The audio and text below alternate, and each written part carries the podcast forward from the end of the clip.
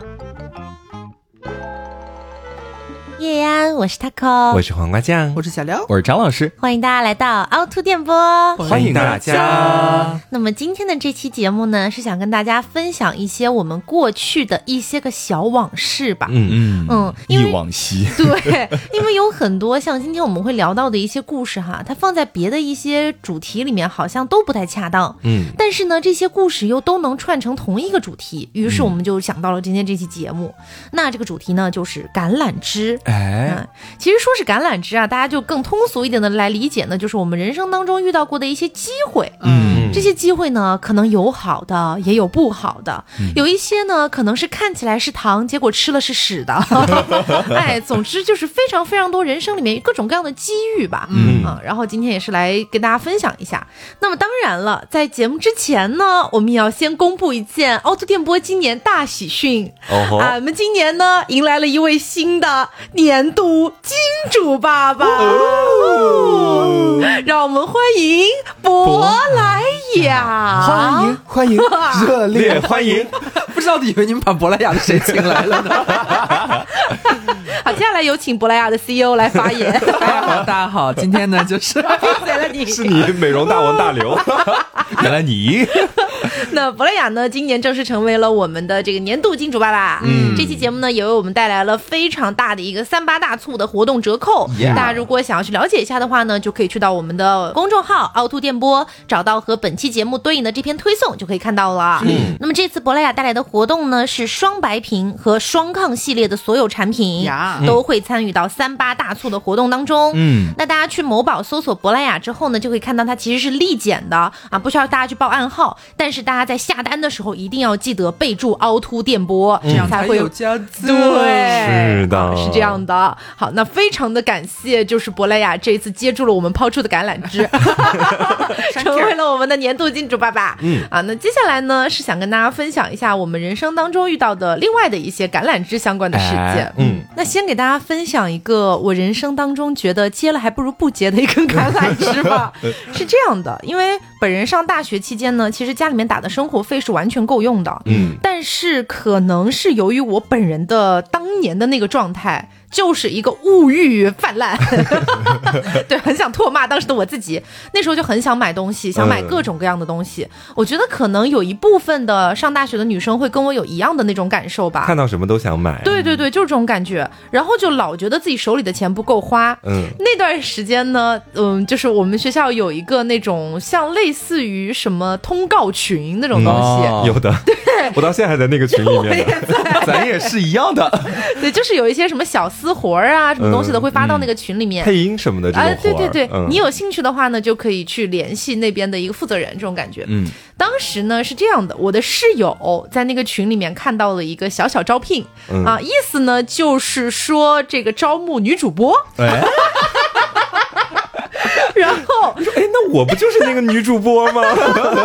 然后当时那个女主播的招募是这样的哈，嗯就应该是一四年还是一五年，嗯所以那个时候网络直播这件事情虽然是已经有了，但是肯定不如现在那么兴盛。是那会儿应该还是什么 YY 啊，对对对对对，啊就类似于这种的。嗯然后呢，他在那个招聘信息里面写的也非常的清爽，嗯他就说，哎，没有什么无下限的东西，嗯大家就是跳跳舞、唱唱歌、聊聊天儿、哦啊，然后咱们就有一个提成、啊，说我们是一个非常非常厉害的工会，哎，嗯欢迎您的加入。工会 对，那时候还用工会这种词嘛。嗯对，然后呢，我的室友他就是一个兴致勃勃，哎他就来问我 Taco，哦，我一个人去呢，也是些许有些害怕，要不咱们结伴同行？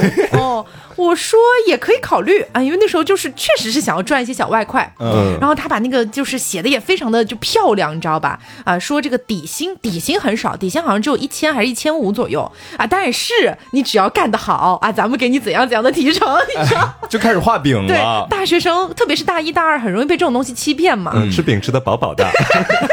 饱饱哒，一个饱饱哒，然后还写到什么，就是你只要呃大概干满多久，或者说你粉丝量，哎，工会会帮你去叠，对不对？嗯你到时候呢，收入就是可能会破万。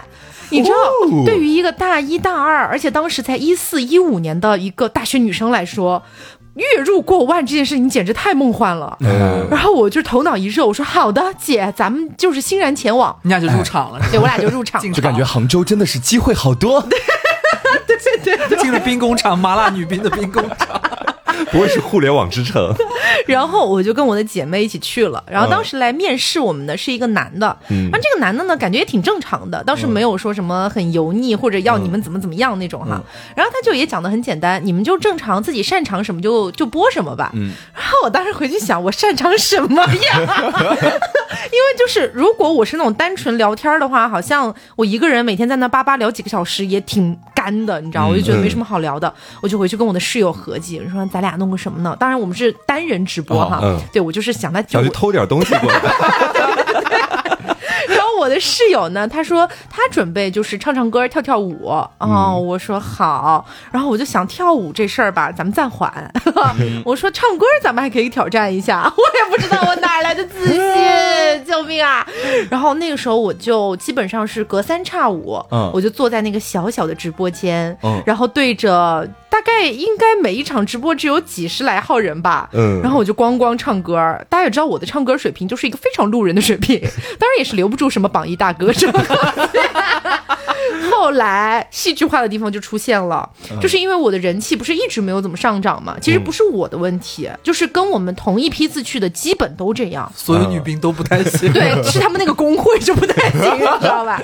然后那个男的就开始暗示我们了，嗯，他就说：“哎，你们这个直播呢也有半个月了，可能呢就是说没有太大的水花，对吧？那你们肯定呢也是想多赚一点的。呃，这边工会呢也会给到你们一些指导啊。”我说：“什么指导呢？”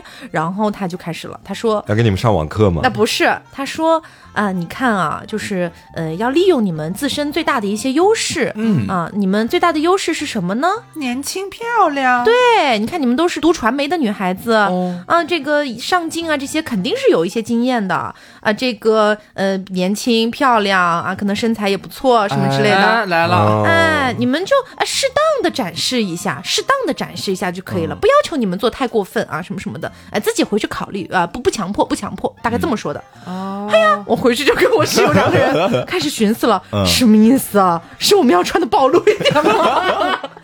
然后我们俩真的就是那个时候傻，因为真的才十八九岁，也不太懂这些，我们就真的穿的就是也不能说暴露吧，清凉，清凉。对，穿的比较清凉，然后我们就开始去直播，然后就发现呢，人气确实是有略微的上涨，但是那个评论里面的那种像弹幕一样的东西哈，嗯。就会发现跟之前不一样了。嗯。之前可能就会点歌啊，或者是顶多跟你聊聊天啊，或者那种比较恶臭的言论会很少。你但凡穿的清凉一点开始，那个言论就非常的可怕。乌烟瘴气了。对，就开始乌烟瘴气了。就这样，因为当时本身好像也没有签合同，就只是说试播一个月，然后一个月结束之后，我们就火速撤退，就拿了那个基本工资一千还是一千五百块钱，当时不是说月入过万吗？十分之一了，真吓人呐！哎，但是相比起 Taco 这个工会，我遇到的那个工会就你也去过？我不是去那个地方直播，我应该是就是刚二零年的时候，嗯不是在家待了很长一段时间嘛。然后我有一个同班同学，他就问我说：“你要不要尝试一下直播呀？哦，反正你在家也没事儿干嘛。”我说：“行呀。”嗯然后他就把他那个工会的负责人还是运营就推给我了。嗯然后他看了一眼，就是那运营看了一眼我的账号。他说：“你可以尝试一下，先把你以前的发过的那些视频先锁起来。” 你发了什么视频？不就一些露脸唱歌的视频嘛。啊然后我说呃，然后呢？他说你直播的时候你可以看，就是最呃右边有一个语音直播，你看那个。不想让你露脸是吗？他说你就把自己打造成一个就是什么神秘主播，神秘主播、神秘男友，反正你声音就是很好听啊，咱们就是制造一种神秘感啊啊。我觉得这个可行。哎，后来也尝试了一下，嗯但，确实是聊天聊的有点尬，也没有什么人，对也没有留住什么大哥。然后后来那个运营还非常努力的在给我发资料，就是说什么直播间留人话术什么乱七八糟的。哦，有的，有我当时还看了看了那个资料，我发现我来历不了这个事情，怎么整不来这个事情？我也去过啦，都一样。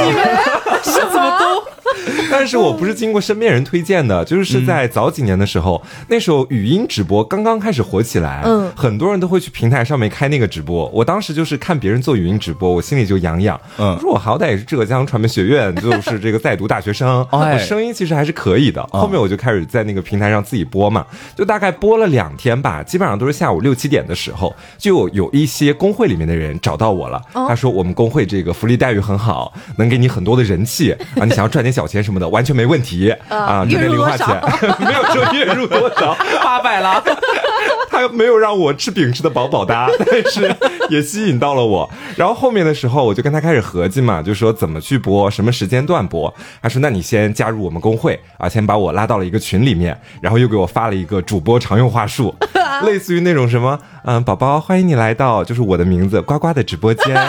然后晚上的时候可能会说，宝宝你在干什么呀？欢迎来到对瓦的音乐餐厅。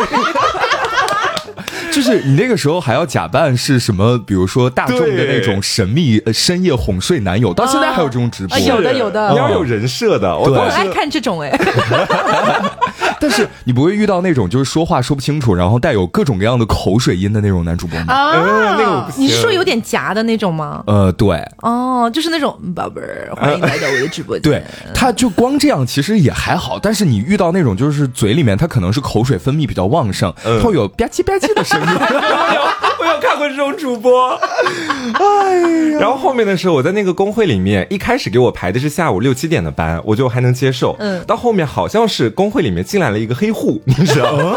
就是好像是有一个是会长的朋友进来之后，他就把我的那个时间段挤掉了，哦因为原本工会还蛮看重我的，六七点的时间那个推流会比较好。嗯黄金时间段是吗？对我那几天其实还赚了有大概小几百块钱，哇哦然后对后面的时候。那个黑户进来，然后他后面就占了我的时间。等一下，这个为什么叫黑户啊？他不应该是关系户吗？我以为他没有户口呢，你说的黑户。就黑进来的，给我的感觉是把我的时间段黑掉了。嗯，然后后面那个工会里的负责人就跟我说，他说瓜，哎，要不要给你换个时间段播？这个人气嘛，还是会给你推，但是可能跟以前比相对要少一点。但我相信以你的能力，肯定是可以就是达到一个登峰造极的状态。哎，又是吃的饱饱的。对我当时真的是大学人傻，我就觉得说好吧，那既然这个负责人这么相信我，把我排在了一个可能不那么好的时间段，肯定是觉得我的能力很突出。对，要不然怎么会让我去征战这么难的一个问题？对，我跟你说，人要自己给自己喂饼吃那时候。然后最后给我排的，你们猜是几点？十二点到两点。哎，对，很多工会他们都说，就是深夜这个时段最就是人最多。一模一样的话术，负责人就跟我说，像你这个声音就不是那种特别浑厚的男嗓，你就很适合在晚上给大家读一点那种啊小故事呀，去哄那些女孩睡觉啊什么的，嗯肯定很喜欢你这一块。你还想让别人来哄你睡觉呢？你还哄别人睡觉？后面我大概就在晚上十二点到两点之间，大概就播了有小一个星期的样子，我扛不住了。就那个时候我的作息对还很正常，我作息还是晚上大概十一二点我就要睡你，说现在你就扛得住？现在也不想赚那个钱了。当时其实也没蹲来几个大哥，就是但是会有一些很好的听众，就我觉得当时的怎么说，就整个语音直播的环境要好一些，我个人的感觉，就进来的大家是真的觉得你声音好听，吸引到了他，他才会进来听你去给他分享一些故事呀、聊聊天什么的。所以我当时我觉得整体的体验感是好的，但时间段就太不合适了。就那段时间，大家不会突然给你发私信说想看看下面，刚 开摄像头，把你刮穿的很清凉。然后我人气爆炸穿。着小吊带了。哎呦，我这边不太一样，你们都是有好像相关什么主播这种，你从来没有去涉猎过这个范围？没有没有没有，就是在我早年大学期间，就是或者大学左右的时间，一直就是就是就是深深的，咱们就是耕耘在这个教育的行业里所。以你做的第一份主播的工作是在 凹凸电波。是。我一开始我拒绝掉蛮早的，其实是我大学毕业的时候。嗯我大学毕业的时候，我们学校的系主任，还有那个学工部长，就反正我们系外语系的一些老师，就有非常委婉的向我表示说，就是哎，考不考虑留校呢？嗯，我说留校干嘛呢？我说留校干嘛呢？我那时候真的是对这方面完全就是你想都没有想过说还有嗯留校这样一个选项。嗯，然后他们就说，呃，可以选择去那个叫什么行政楼，嗯然后你也可以考虑教日语，你知道？嗯我想说，完了，你的日语不是都是自考的吗？对呀、所以我觉得说我们学校完蛋了。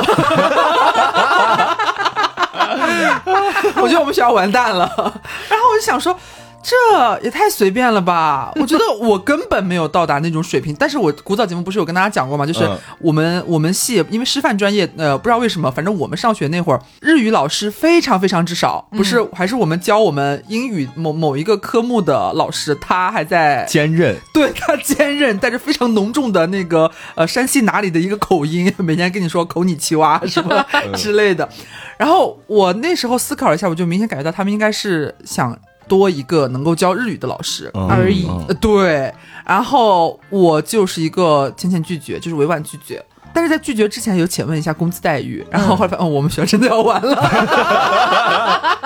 后来就是不禁让我想起之前我们不是和老谢有过联系吗？嗯老谢当老师当了很多年，而且还是在你们这样的高校呢。对你按理来说，在外人的一些幻想或者设想当中，觉得他的工资不应该才有那么一点点吧？真的很少。是真的很少。然后俺们师范就是一个月可能就是一个两千多块，嗯，嗯，你比老谢高哎，是老谢是两千块整，是。对。嗯，然后我觉得不行，咱们是一个有我们就这样把老谢的工资抖出来，真的可以吗？没事，我们在 Plus 里面说过哦。了，他自己透露他现在已经在的公司。大家现在已经离职了啦。嗯对啊对对，然后反正呃，第一个这种留校的邀请，我就是拒绝。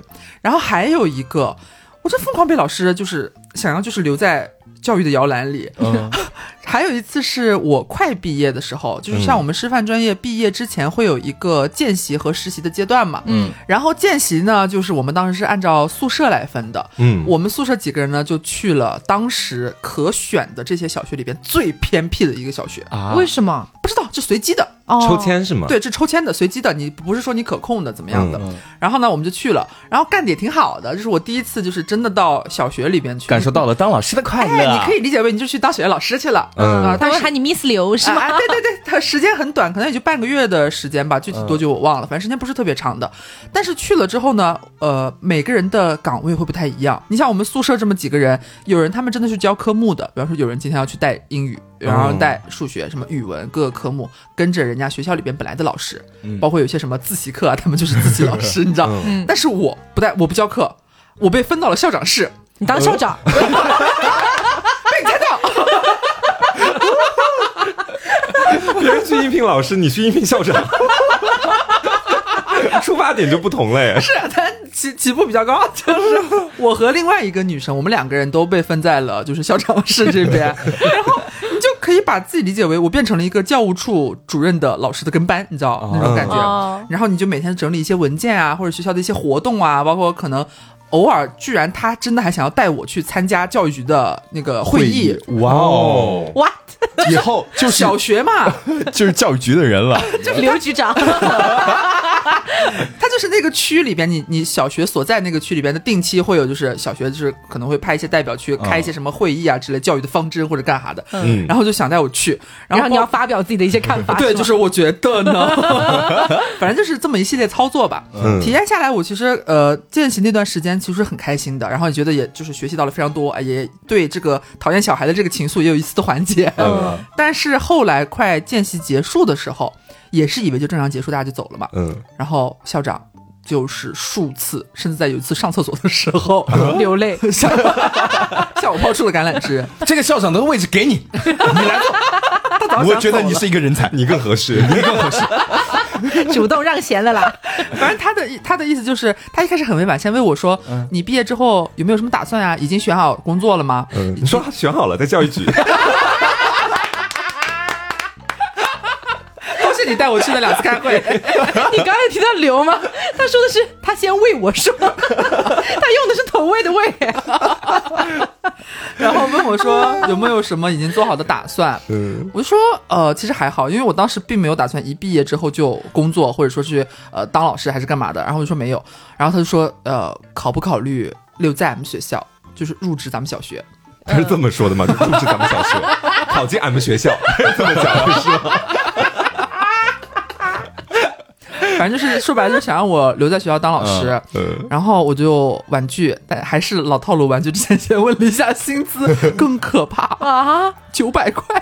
一个月吗？一个月，九百块，哦对，因为你九百块。你你是行政岗了，属于是。呃，也不是，就是他当时已经没有没有聊到说你任教什么科目还是干嘛的，啊呃。但是呢，反正就是这个薪资就是这么个薪资，而呃，而且可能还有一个原因是，呃，当时如果说我直接留校的话，我们是直接有那个教师资格证的嘛，嗯。但是什么编制啊，这这是两码。事。还得重新考。，对，所以这个薪资待遇可能就是呃，嗯就是这个样子。呃，临时工，哎，对，你可以这么理解，就是嗯合同工，嗯嗯。嗯，就是你开心，你愿意的话，你可以再去考编制或者干嘛的。但是这个哦呃，当老师工资真的其实没有大家想象的那么高，大家可能也没有想象很高吧，真的很低。嗯，然后我当时就觉得说，呃，这不是我想做的事情，短期来说，我还没有想好。果真不是因为九百块吗？有很大一部分原因啊。对对对对对，而且当时，因为我记得我当时有讲过嘛，我上大学的地方和我家不在同一个城市，嗯是同省不同市。嗯我本来想就是我找工作的话，我当时可能想要回家的，我根本就没有打算说要留在嗯就是大学的这个城市找一找家对面的学校。哎，对，然后 我就我就是一个玩具，然后两次留在教育行业的这个机会就都被我谢绝了。哦，就是也算，我觉得算是橄榄枝吧，其实都是对方抛给我的。嗯，对，其实我能够理解为什么他们会这么看重刘。就是我当年第一次跟刘见面的时候，当时刘还是蓄长发嘛，然后戴一个那个黑框眼镜。哦，是那个时候真的很像老师。他给我当时把我刚带到那个酒吧里面，我第一眼看到他，他以为是迪克牛仔？那倒也没有，我真的当时是有怀疑过你的职业是不是老师的，看着确实很像。嗯，在教务处，对，是不是看到他那个时候的样子就很想喊一声报道？老师好。哎呀我好像印象里面没有就是拒绝过什么橄榄枝。哦都接受了都接受了。对我，因为感觉我这一辈子吧，过到现在、啊、就挺任人摆布的，一个是挺任人摆布的，一个是我觉得还是挺顺利的啊就是我现在这份在车载媒体的工作，嗯嗯，也是一个机缘巧合。嗯当时是啊、啾啾。哦，哎，啾啾就是作为一个牵线搭桥的人，咱们嗯就收到了这么一个橄榄枝。哦，他是让我帮他录一个什么新闻还是什么东西的，然后你取代了他的位置。然后他就发给我现在这个单位的领导听，然后那个领导说：“你问一下他要不要来实习。”嗯对，然后我当时就把简历发过去了。后来就顺利实习，哦实习完了之后就是把舅舅挤走，然后就跟老谢和老谢去创业 合理哦，合理合理了。原来是这么个逻辑。呃 然后就熬到毕业之后，我就留在这儿，就继续打工了。哦就是一切就显得非常的顺理成章。所以中间没有什么在找别的工作，就一直待在这儿了。对，因为呃中间其实有一段时间，我们这个单位是发生了一些变化，然后换了一位领导过来，然后整个的风格什么之类的也都呃变动了一下。哦，然后让你非常不满意。呃，不是让我非常不满意，你 这敢说吗？他现在还在职，对呀不是啊，我乱讲了我我当时觉得还挺新奇、挺好玩的，就是想继续留下来看看还有没有什么新发现。嗯，还有没有救？姐，一定要如此吗？呃呃，然后后来这是我实习是被抛的第一个橄榄枝，然后嗯第二个橄榄枝是呃换了这个风格之后。我收到了更换节目时段的这个邀请，嗯就是我现在你也被关系户取代了 是吗？你也要去播十二点到两点？我我最早在实习的那个时候，我的节目时间应该是从下午的一点到下午的四点，嗯哦就是基本上没有什么太多人在听的。这个算是一个比较淡的时间。对对对对，然后后来我在呃，应该是在二一年的二月份刚过完年回来之后，我接到了一个电话，他就是当时领导问我说：“你愿不愿意接手晚高峰的时间段？哦，我说啊，我吗？哦，我可以晚高峰吗？我真的可以吗？我还没有毕业嘞，我还在实习啊。然后就当时就说，嗯，那就试试看吧。然后就一试就到现在到。现在为止，对哦，现在大家坐在那个杭州的一个车上，打开车载调频，稍微多调一调，搞不好就听到张老师的声音对，很有可能。哎，对，说到这，我突然想起来，就是那天芭比发了一条微博，他吐槽我是个死直男这个事情，嗯然后底下有一个听众给他评论说，某天车载调频听到了张老师的声音，说实话，那天听他的节目真的很想揍他。为什么？我不知道我说了什么样的直男言论了。你们的稿子有问题了。快点重新审一下。你说到这个，其实有让我想到，就是在我大四快要毕业的时候，我有向别人抛出过橄榄枝。哦不是来做凹凸电波哈，是另外一件事情。就是大四快毕业的时候，刘不是先向我抛出一个橄榄枝，邀请我到北京那边去工作嘛。嗯然后当时我本人是已经去过北京那边，已经工作了有小几个月吧。嗯然后那次是回到杭州这边来，要筹划一下毕业的一些事情。嗯，当时呢，我们的台里面有一位女士啊，大家都认识啊，嗯但是节目上可能大家不认识啊，反正是我们身边的朋友。嗯，他当时呢，就是每天很焦虑，然后找不到工作，他就跟我聊天嘛，说哎怎么办呀，我都不知道该去哪里，我人生没有希望，不啦不啦不啦。然后当时刚好我们在北京的那个公司要招聘一个专门的一个职位，嗯然后这个职位呢好像是类似于我的下属，这个职位叫你的下属，Taco 的下属，招聘 Taco 的下属，工资面议。不是，就是因为我不太方便透露我在北京干什么嘛。嗯嗯嗯但是总而言之，他好像是归属于我之下的这样的一个岗位，但是那个呃薪资条件什么的都非常好。嗯然后我也不是说故意让他去当我的下属，我只是说刚好看到有这么一个岗位，我就把这个事情告诉他了。我说你可以考虑一下，然后可能需要一点简历啊，需要有一点作品啊，什么什么之类的。他就当时还蛮蛮兴奋的，他说哦哦，OK OK OK，我现在马上回去准备。然后我就一直在等他的那个回信，杳无音信，对，然后就杳无音讯，就是石沉大海。对，石沉大海。然后后来我就觉得很奇怪，大概过了有一个月了，嗯，然后我也一直没有去问他这个事情，因为我觉得他可能有自己的考虑嘛。但是其实我心里面，因为是作为朋友嘛，我是有点暗暗担忧的，因为他一个月前那个精神状态不太好，就每天都很焦虑嘛。嗯，我就想他到底有没有找到一个比较合适的一个路径之类的。嗯后来我才知道。就是他后来去的那个职业，我非常不方便透露，但是咱们就说是一个大红大紫。然后我后来看到他，哦，居然去了这里，然后我就想说，难怪，就是。难怪不要我的橄榄枝。对对对我现在回想起那一个月为他在那边，嗯就是什么焦急苦恼等待对我觉得我真的想像个傻子。那说到这个自己抛出橄榄枝惨遭拒绝，俺有话要说理。怎么说咱们今天这个金主爸爸哈，嗯是俺曾经抛出过橄榄枝，然后被 狠狠拒绝。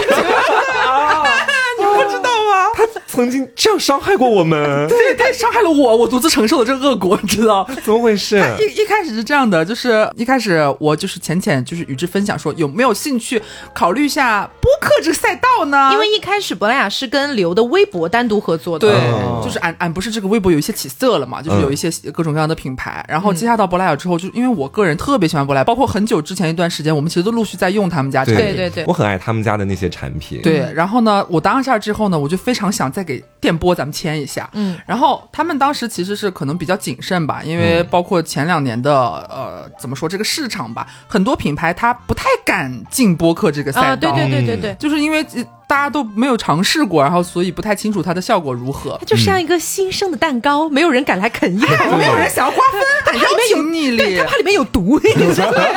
然后，所以第一次其实是婉拒了，是说要考虑一下，因为从来没有投过播客。对对嗯然后咱们就说行吧。然后大家也知道啊，就是如果记忆没有坏死的话，我们去年有做一次珀莱雅的合作，那是他们第一次想要还是深思熟虑之后，哎，嗯浅浅试水一下。然后后来发现，哎，还不错。尝到甜头了。哎，这次然后就返回来专专门问我说，呃，咱们这个年框的这个合作细节能不能发我一下呀？我说你说不能？怎么回事？要搬回一层啊！相爱相杀。反正就是通过今天这一期节目，算是我们今年和珀莱雅达成年度合作的第一期，嗯第一期，嗯，也给大家浅浅推荐。我们这一次的活动呢，给大家带来的产品是珀莱雅的双白瓶和珀莱雅的双抗系列的所有产品。是的，嗯首先呢，先为大家介绍一下珀莱雅的双白瓶。双白瓶是符合国家药监局规定的美白祛斑特殊功效的特证产品。哎持证上岗是不是？哎，什么意思呢？也就是说，它的这个美白祛斑的能力是经过了国家级的认可的。嗯啊哎，那叫双白瓶的原因呢，是因为它把这个一瓶精华劈成了两半儿。小管儿针对的是脸上的像瑕疵啊、色斑、痘印这些东西，重点是可以解决红色的新生痘印这种问题。嗯，它是啫喱的质地，丝滑不黏腻啊。这一管呢就比较适合点涂在你觉得有瑕疵的一些地方。哎，那大管儿呢是美白管儿，它就可以帮助你全脸亮白。这一管儿呢是凝露的质地，水润好吸收，适合全脸去进行一个涂抹，嗯，能够有效的去改善你脸上的黄气暗沉，帮你白的更加的均匀。是的，所以有肤色不均、肌肤暗沉，或者你是油痘肌、混油皮，你想要白的干净一点、匀称一点的话，都很适合这一款产品。嗯，但要注意一下哈，如果你是重度敏感肌或者烟酰胺的不耐受的人群的话，不太建议使用这一款产品。嗯，咱们就看看这双抗精华吧。其实咱们这次推的产品主要都是走一个抗糖啊、抗氧化、提亮的一个路线。嗯双抗系列呢也是珀莱雅家的王牌系列之一了。嗯，而这个系列里边知名度和口碑最好的，也是大家耳熟能详的，我们今天要推的双抗精华。嗯，它主要解决呢就是皮肤初老所带来的那些粗糙，哎，有些暗黄这种问题。是的，双抗精华呢，其实就是专门针对我们这种打工人病的。哎哦，不管是加班之后你的皮态蜡黄，或者是夜宵之后的粗糙暗沉啊，都非常的适合用双抗来进行一个急救，去稳定你的皮肤状态。嗯，而且呢，它确实能够让你摒弃掉一些繁琐的这种护肤的步骤，相当于你就算在一个兵荒马乱的加班的夜晚，也可以放轻松的去护肤。嗯，然后在使用感上呢，它是清透好吸收的，这个滋润和保湿的效果也非常的不错，尤其是它非常的温和，对于那些皮肤比较敏感，但是哎又想尝试一下功效型产品的姐妹是非常友好的。嗯，不过这里也要提醒一下哈，就是你用前是需要激活它的，按压泵头释放里面的浓缩精华液，摇匀之后就可以使用了，否则双抗马上变单抗。就是哎，我用了半天，怎么没有什么这个神奇的效果呢？啊，是因为我没有摇。对，怎么别人的那个液体看起来都是橘色的，我怎么是白色的？那除了双抗精华之外呢，双抗系列里面还有两个产品，也是我们觉得非常不错，适合推荐给大家的。哎首先呢是双抗面膜二点零，它除了拥有双抗精华的经典成分之外，还可以辅助舒缓，既可以把这种熬夜的黄气快速的扫除，又可以把皮肤上出现的哎小小问题的这种红给压下去，做到多方位的一个提亮。嗯，它的即时效果真的非常迅速，我很推荐大家可以囤一囤。那另一个双抗系列的产品呢，就是他们家的小夜灯眼霜。这一款眼霜呢，是珀莱雅号称年轻人一定要买的一支眼霜了。哎，这支眼霜可以用来急救消肿、提亮眼周，包括搭配配套赠送的小海浪按摩板去使用呢，就可以让眼周的肌肤更加紧致，同时对眼周的暗沉和细小干纹也会有改善。除了重度敏感肌和沙漠大干皮这两个我们不太推荐以外，其他的肤质都是很适合的。嗯，是的。那么这就是本期节目要为大家推荐的珀莱雅双抗系列的所有产品以及双白屏了。嗯，那么大家如果感兴趣的话呢，就可以去到我们的公众号凹凸电波，找到和本期节目对应的那篇推送，就可以看到具体的活动详情和细节了。嗯，想直接冲的话呢，也可以去到某宝搜索珀莱雅，找到他们的某宝官方旗舰店。然后要注意，这些产品都是立减的，你只需要在下单的时候备注一下“凹凸电波”这四个字，就可以获得我们的专属加赠啦。是的哎这次三八大促给到的活动力度非常的大，但是大家要注意一下啊，这个三八时间有限，嗯，时间只有这么几天了，大家如果感兴趣的话呢，就要赶紧冲起来喽。是的。那接下来呢，想要再为大家分享一个，也是我的大学同学向我抛出感，我大学同学真的很爱向我抛出橄榄枝，对，是我大学认识的一个好 gay 蜜，嗯，然后当时的情况是这样的，我不是在那个主播那个地方。然后赚了一个小小外快，就是千把块钱嘛，没有特别多。于是呢，本人内心还是有一些想要继续寻觅一个能够下一个主播哎，哎，不是，就是想要再重新寻觅一个可以赚到一些小钱钱的门路了。嗯嗯，然后当时呢，我那个好 gay 蜜他就跟我讲，他说，在我们学校所有人回生活区必经的一条路上。我们学校里面开了一个那种类似于奶茶一样的咖啡店，嗯就是那种并不是什么可以坐在里面慢慢品咖啡的，就那种快速的咖啡。哦对，然后他说他准备去打工，然后问我要不要一起去。嗯啊，我说可以考虑啊。于是呢，我们就一起去了那个店的老板娘那个地方。老板娘呢也是支持学生勤工俭学哈，嗯就是没问题啊。说是勤工俭学啊，其实就是压榨劳动力，有多压榨？我记得会给学分吗？不是给学分，是啊给钱啦。啊但是那个时候钱真的好像少的很离谱，一天好像十五块还是二十块。啊。哇哦，而且我们要在那边一站就是一整个上午或者一整个下午，啊。就，这样给十五块。天哪，我现在回想起来就觉得很荒谬。然后呢？一，个小时两块钱，对，就很便宜，就真的特别特别便宜的那种。然后我记得我当时是去那边上班的第三天，我就受不了了，因为我每天都想到，天哪，我在那边站一个上午还不够我的外卖钱，我心里很苦。但是我又觉得说，好像一边是答应了好朋友要陪他一起打工，另外一边就是老板娘娘也说了，就是起码要干的话就得干一个月，不能说提前你要走这个样子。那如果当时你提前走的话，他会有什么行动吗？应该没有什么行动吧，就是也没有签合同什么的，就是吓唬一下你。对，但是应该会觉得你这个人道德败坏吧，什么之类的。以后你再来买奶茶不卖给你。然后有一天是最夸张的是，好像我在那边已经干了快有半个月左右了吧。嗯然后有一天我不小心迟到了，好像也没有迟到很久，五分钟还是十分钟左右吧，没有特别久。但是这个事情本身是我不对啦，当然是我不对，我迟到了。但是这个老板娘就说，就是这个月的工资要给我减半啊！凭什么？你想，我一天才十五块，他一下子把我半个月的全抹杀了。啊，然后我就觉得说，我真的有点受不了了，就是当下我觉得有点太霸王条款了。有病吧？然后我无法抗争，因为那个时候我才大一大二，然后我的好朋友也劝我说他再去跟老板说和说和或者什么什么之类的，但是我知道肯定是没用的。嗯，然后后来我就是没办法顶着各方压力，我就是还是把那一个月的工给打完了，然后只领了半个月的工资，然后只有几百块到我手上，嗯，这。而且那个时候我天天跟罚站一样，他不准坐的，就算外面没有客人，就是我们的那个生活区就是完全无人的状态，他都不允许你坐下。啊，就学校里边的小店而已啊。对对对，学校里面的小店而已，大家觉就是可能觉得自己有要有一个那个格调在那个地方之类的吧，我我不太理解。反正就是那个时候，除了要去每天站在那边之外，你还要就是多多少少会看到同学的一些异样眼光。嗯就是因为来来往往非常多人嘛，有些人他可能只是单纯觉得好玩，哎，你在这里打工啊，hello。那有些人可能就是背地里会说你一些什么什么东西之类的。啊哇，那一个月我过得真的很憋屈，对我真的很痛苦。而且那时候最无语的就是，呃，我回到宿舍之后，就是那一天我迟到五分钟还是十分钟之后，他说要扣我半个月工资。我回到了宿舍之后，我就很难过，我就跟我的室友说起这件事情，就是拉我一起去做主播的那个室友，我怎么就 是他，我跟他说起这件事情，他居然说。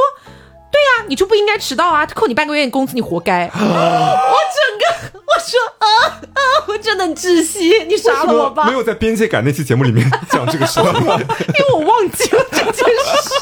但我大好夸张啊！对我大一大二的打工之路真的非常的辛苦，对。我其实是高中的时候的打工路很辛苦，就我以前跟大家讲过，我有在那种中式餐馆里面去当服务员，哦但我好像另外一个从来没跟你们讲过，就是我以前去切过鸡排。哦，对，就是是这样子的。当时我我们家小区的对面开了一家鸡排店，我很爱吃他们家的东西，好大大吗？呃，不是好大大，然后就好嘟嘟鸡排。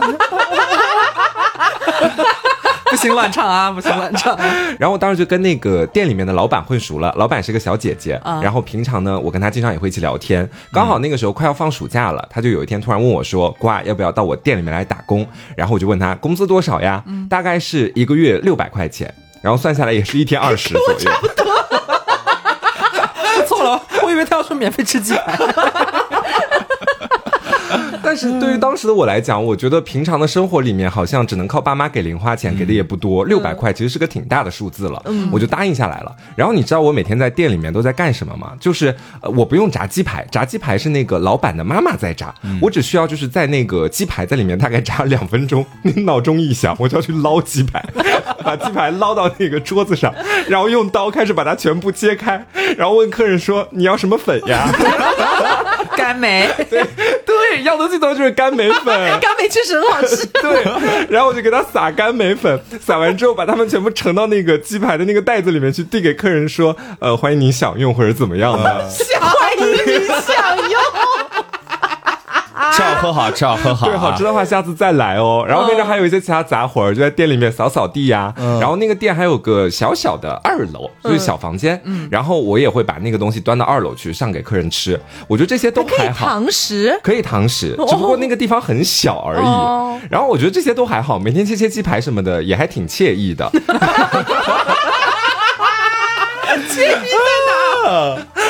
然后就是到后面的时候，有一件事情是让我印象很深刻。我觉得那个姐姐怎么说呢？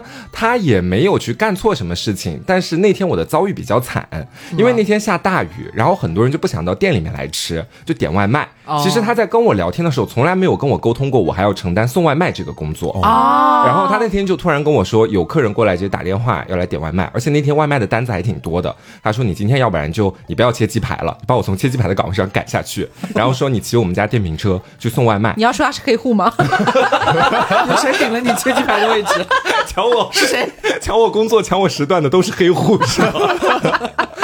然后我当时就答应下来了嘛，因为我觉得我跟那姐还是一个比较好的朋友，就算她提前没跟我讲过这个事情，帮一下忙还是可以的。嗯，但是那天因为我自身骑电瓶车的技术也没有特别好，然后下大雨的那个路其实挺湿挺滑的，我就在好像送一户人家的时候，我在路上摔倒了，就那个伞直接就掉在地上，然后我浑身就湿漉漉的。然后最让我觉得就是有一些心酸的是，就算如此，我还是就起来第一件事情还没顾着看自己身上哪里受伤，赶紧去看那个鸡排有没有被雨淋湿。哦，然后看到那个鸡排在那个车上挂着还完好无损的时候，我心里舒了一口气。然后我就把那个鸡排送到了那户人家，之后又骑电瓶车回去。那个姐姐就问我说：“哎呀，你怎么回事？身上都湿了。”我说：“我摔了一跤。”就那一下，姐姐也安慰我了，但是我心里面还是觉得很想哭，就是觉得说啊，好难啊，我只是一个小孩儿。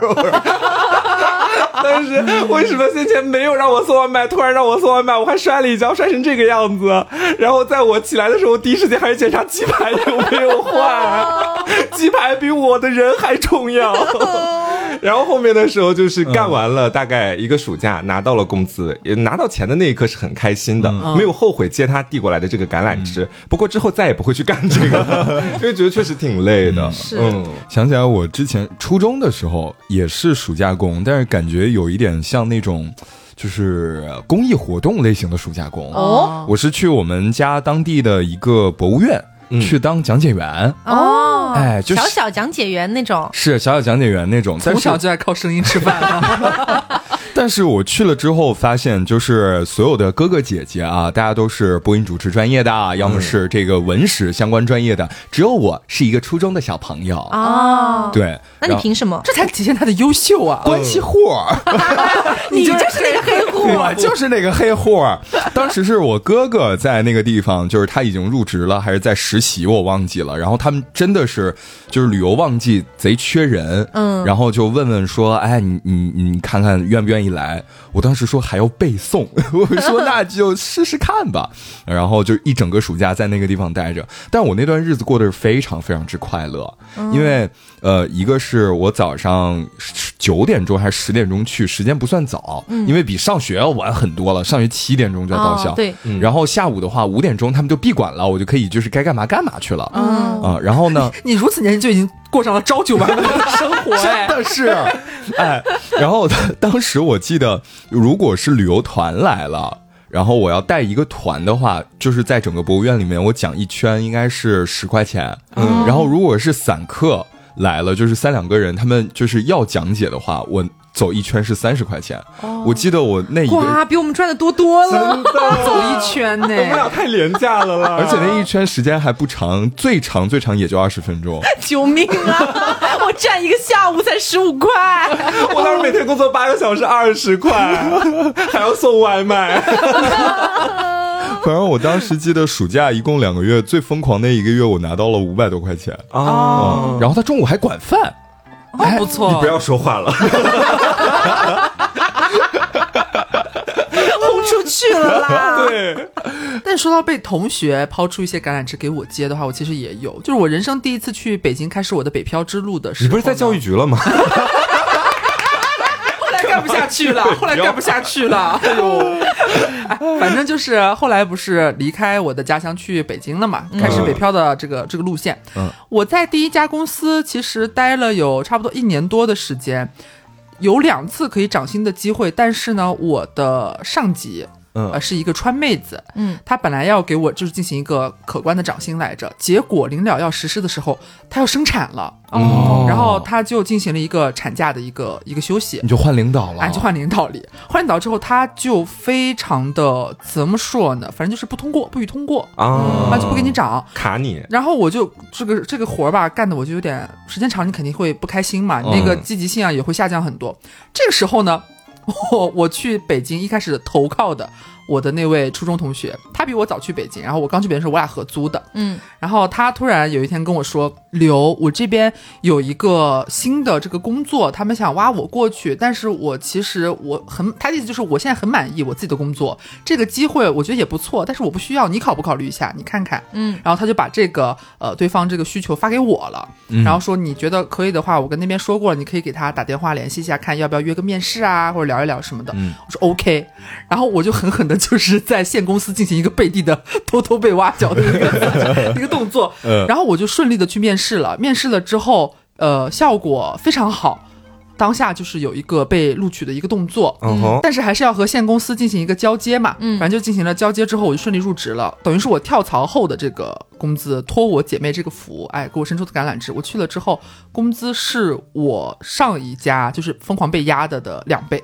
就直接翻倍了。嗯翻倍了之后就很顺利嘛，就在那边。但是虽然一开始压力很大，但是你知道有时候钱是能给你带来一些动力的。嗯是咱们就是美美在这里生存了下来，一开始就是非常的痛苦，因为他看起来很轻松，工资很高，但是其实工作压力很大。包括后来 Taco 不是也去了嘛，嗯然后我就在那边呃好不容易一段时间适应了之后，迎来了 Taco 的一个毕业季。嗯，这个时候呢，俺就像俺当时的伴侣，也就是坐在对面的这位 Taco 老师伸出了橄榄枝，说，嗯，要不要考虑来北京工作里？俺这边新出了一块新的业务，嗯。他们要拓展一个新的业务，要空缺一个与音频相关的一个职位，嗯。你是独一份儿，他就招一个人，来不领来？头羊，然后扣子在考虑嘛，嗯，当时其实这个情况还蛮玄妙的，因为就是当时刘女士呢还是俺的一个驴把牛嘛，也好，然后我就是想说，想要留在俺的驴把牛的身边。对啊嗯当时就是一个恋爱脑。对，然后其实当时因为我刚好是大四，本来我是有在计划要出国去留学的。嗯刘应该也是知道这个事情的。嗯嗯嗯本来当时我是在考虑要去澳洲或者是其他的一些地方，反正在考虑的。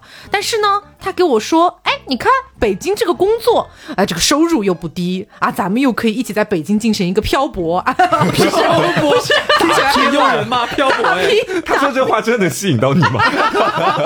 打拼了。，打拼了！四海为家了。对，然后我就说，哦，那好吧，然后就可能可能当时想要去留学的那个心也没有那么坚定吧，嗯于是就还是去到了北京这样子。嗯他在的那个公司，包括我，就是也就是我后来去的那个公司，确实是就是其实对于他们这一部分，比如说刘，他的工作其实是要写很多东西的。嗯，哎呀，那真的是蛮辛苦的。但是俺呢，其实就是一个摸鱼，工资很高，对我的工资很高，可是工作内容很少。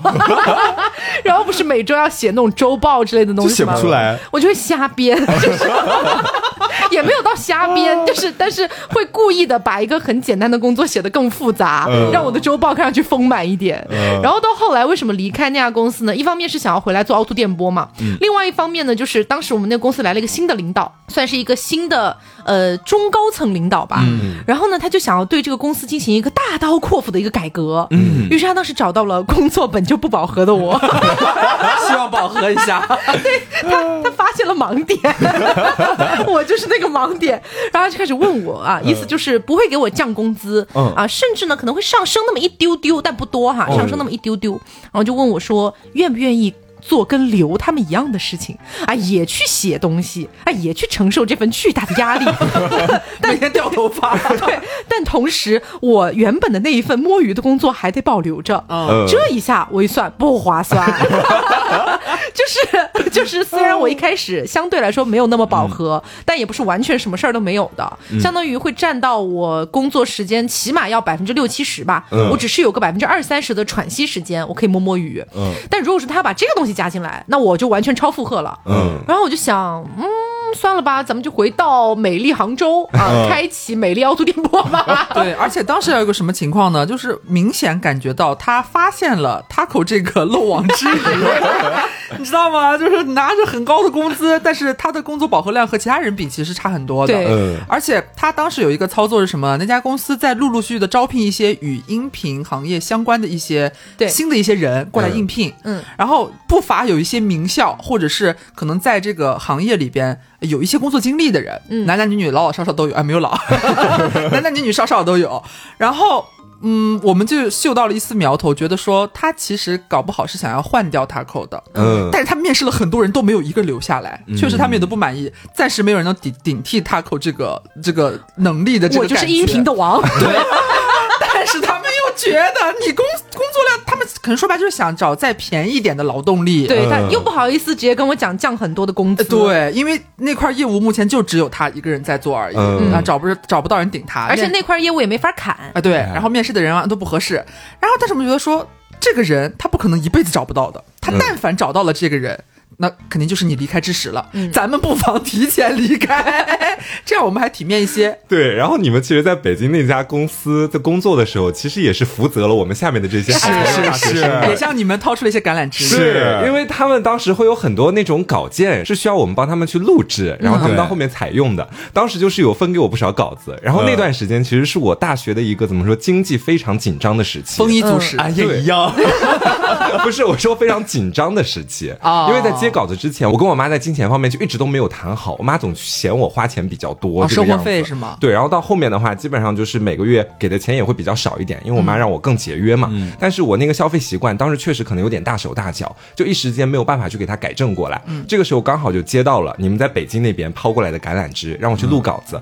我记得开价还挺高的，嗯是我跟你讲，为什么开价很高？都是因为钩子 对，就是公司争取的。对我，我向公司去争取的费用，并且我一分钱都没有从里面抽。失礼。我从到那家公司到我离开那家公司，在音频这个行业上面，就这个这份产业上面，我一分钱都没有赚这个油水。所以你现在就是我女老板啊。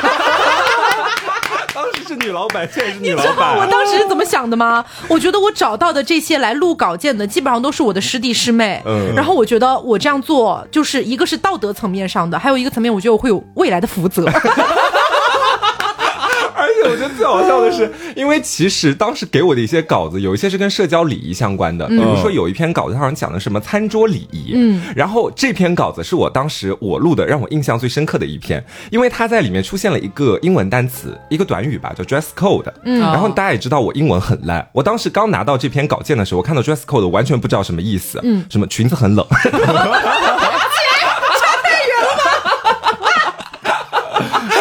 然后后面我就上网去查它的相关的意思，我才知道。然后其实那篇音频我录了两遍，就第一遍录出来，我效果非常不满意的原因是我整篇稿件读下来，我都有有一种在拜读名作的感觉，因为它里面讲的很多东西我基本上闻所未闻、听所未听。因为当时大学嘛，基本上没怎么见过世面，嗯什么 dress code、什么餐桌礼仪，这这这真的不太懂这些我。的螺蛳粉呢？然后第一遍录完之后，我觉得不行，就这个态度一点都不像是我是很懂餐桌礼仪的一个学者，我没有展现出那种态度出来。然后我就马上火速又录了第二遍，嗯才给你们发过去。嗯，用心热 你也很用心热。但这点有个题外话，这我觉得可以浅聊一下。就是当时我觉得我们那个公司还比较好的一点，就是它其实是认可声音的价值的，嗯，它没有像就是很多，你想那那都也很多年前了呀，对对对。他们很多都是觉得音频上面就是廉价劳动力，甚至觉得什么啊，给你历练的机会哦，你们播音系哦免费录吧哦，对啊。但是我们那个公司还不错的，其实，然后就给的开价什么的也蛮可观的是因。为俺也有好好去争取利益。势力势力，就是证明你有在守卫，就是音频行业这样一杆枪力。对，俺是一直有在守卫的，是就是怎么事儿呢？就是后来他们不是要招一个新的主管音频的一个人嘛？那时候我已经提出了要准备离职了，在交接阶段。然后他们当时就呃，好像是来了一个男生，然后要来面试，他们就说让我去帮忙一起面试一下。嗯我说那也 OK，没问题。然后呢，面试的过程也挺正常的，就问问他会用什么软件啊，大概怎么怎么之类的，就很正常嘛。嗯结束了之后，公司就跟我讲说，差不多就就定了是这个男生啊，你们就准备交接一下工作。我说 OK，没问题。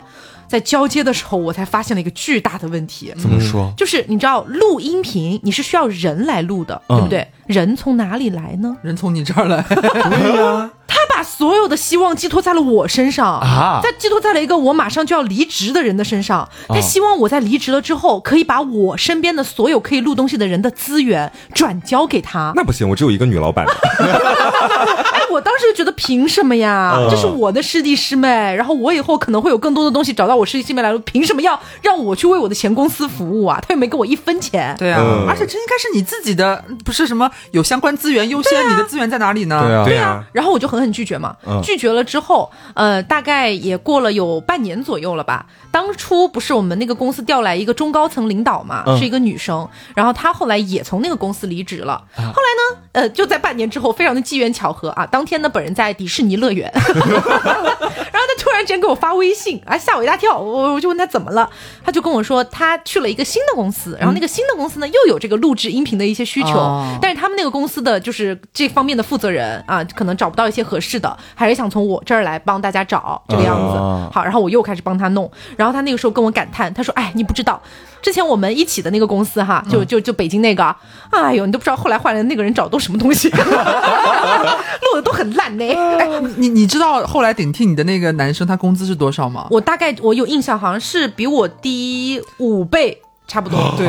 五倍，对。直接降五倍，哇，就很离谱。你。们当时猜测是对的，他们确实在找一个更廉价的劳动力。嗯，对，但是后来这公司也黄了，质量就会下滑呀。嗯他们之前靠这个吃饭的，对。然后其实关于这个后面还有一个橄榄枝的相关的一个小故事，其实还蛮经典的，就是嗯我们当时因为想要接住 Taco 新抛来的这个凹凸电波，就想要邀我们一起回航，嗯那你必然就要辞去现在的这个高薪的这个工作嘛。嗯嗯但是在辞之前，然后我们的当时的老板给我，还有我记得有大贤，有还有另外两个同事，都是我们当时关系还蛮好的同事，要给我们几个人干股，哦，公司的干股。就想留人，对，就说这个呃多少年之后或者是什么是可以兑的，还是干嘛？你就是呃类似于有什么什么股份还是干嘛？反正说白就是给你钱。嗯，但是一纸合约你要签的，然后这个在多少时间之内你是不可以离开公司的，你属属于是一个嗯深度太绑定的、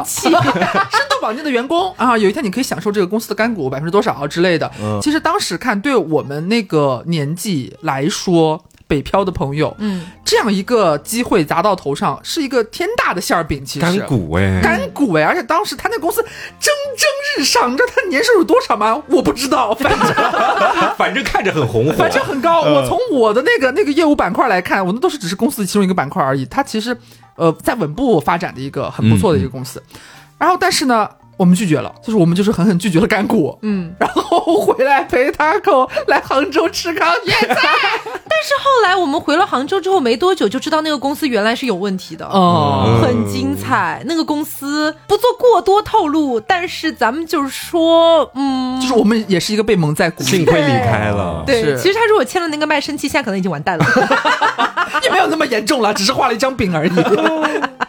然后后来我们回了杭州之后，不是在凹凸电波的创业初期，咱们就是一个没有收入嘛，嗯啊，然后就过得很拮据，真的很拮据呃真的很拮据，就是。又开始又准备兼职了是吗？对，然后那个时候刚好是之前的那个北京的公司的有一个我的前任领导，嗯就不不是那个后来调来的领导，嗯就之前的一个前任领导，嗯，一个来自宝岛的领导，哎，对，来自宝岛。然后他后来呢，也去了另外一家公司。他去了那家公司之后呢，又是想找这种，哎，就是录音频的人。哎，哎，他又找不到合适的。我跟你讲，什么就叫做姐，就是音频之王，就是莫名其妙，这些人离职了之后，但凡跟音频相关的都会来找我。嗯，然后我当时呢，确实也是缺钱，我说好，那我顺便问了一句，我说我帮你去找其他的这些配音的人，我自己可以试一下吗？哦啊，对，然后我前领导说可以，没问题，你也试一下吧。然后我就收集到了很多师弟师妹的录音的 demo，然后把我自己的 demo 也发过去。然后最后他们好像就选了一个师弟和一个师妹，然后还有我、嗯这样子，我们就去录这个东西。我当时非常开心，我觉得哦，我终于有钱赚了，因为当时他开出的条件其实还蛮不错的，嗯啊，我觉得就是、呃能让我吃起饭了这种感觉。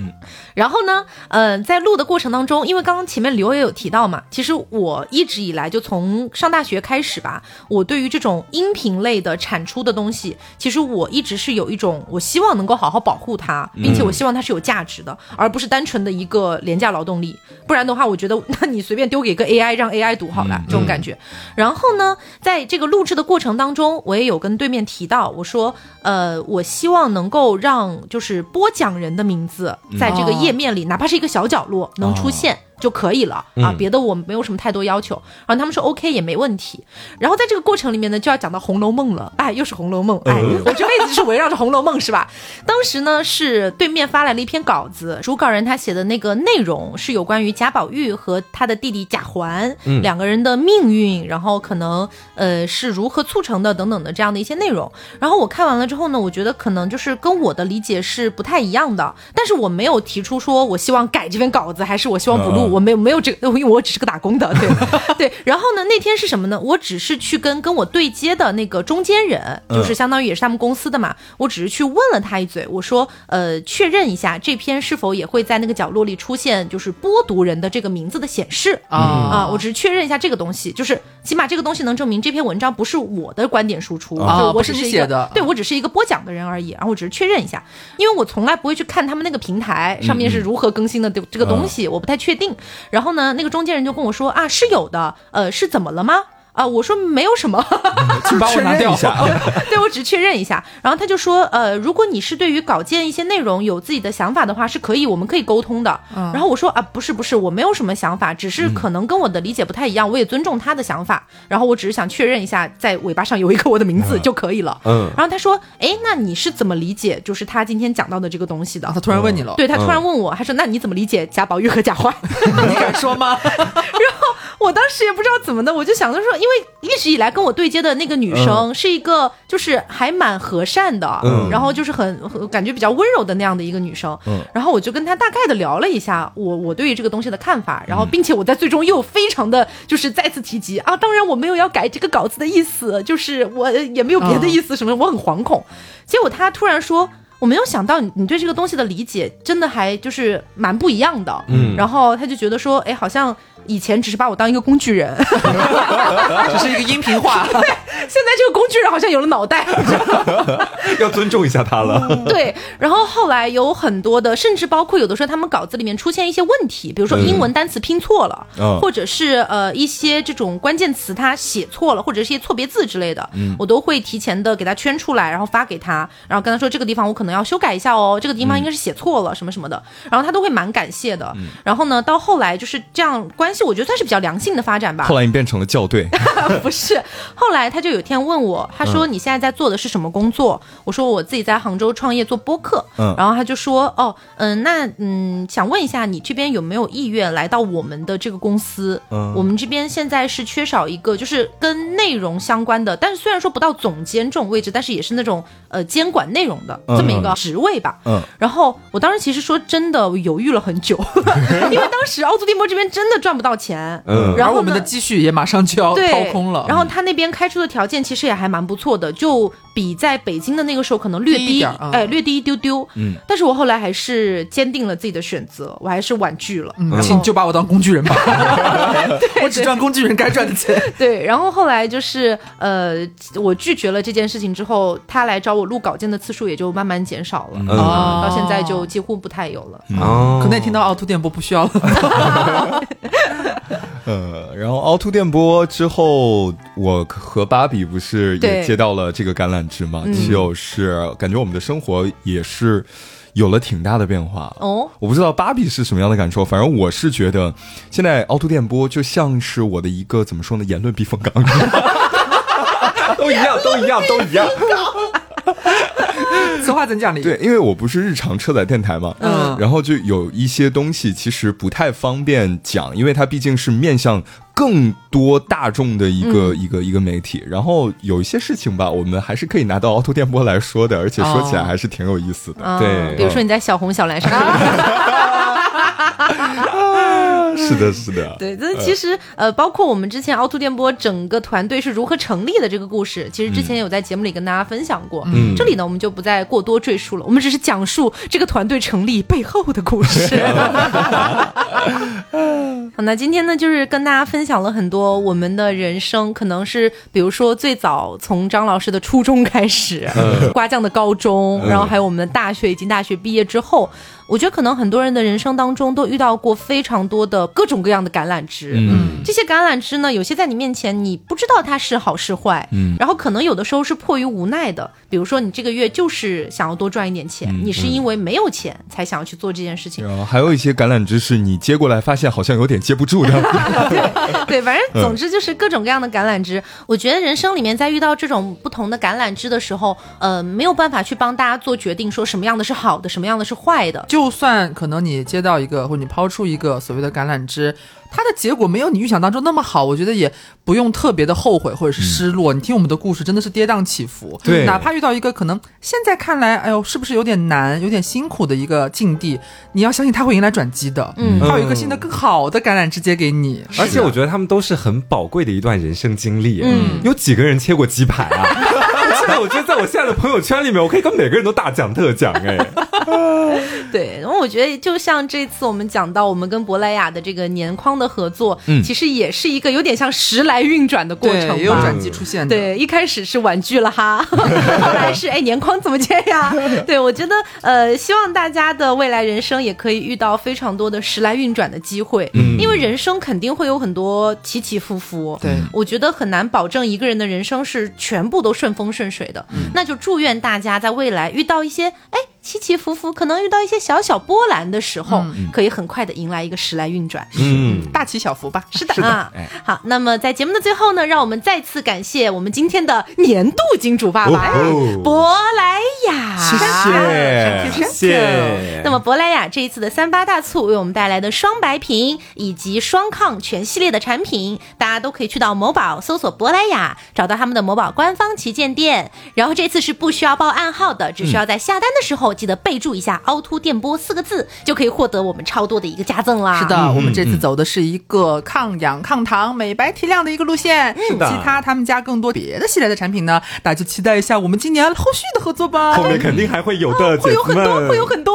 嗯，好，那今天的节目就是到这里，希望大家能够喜欢。那么我是 taco，我是黄瓜酱，我是小刘我，是张老师。别着急，慢慢来，拜拜，拜拜。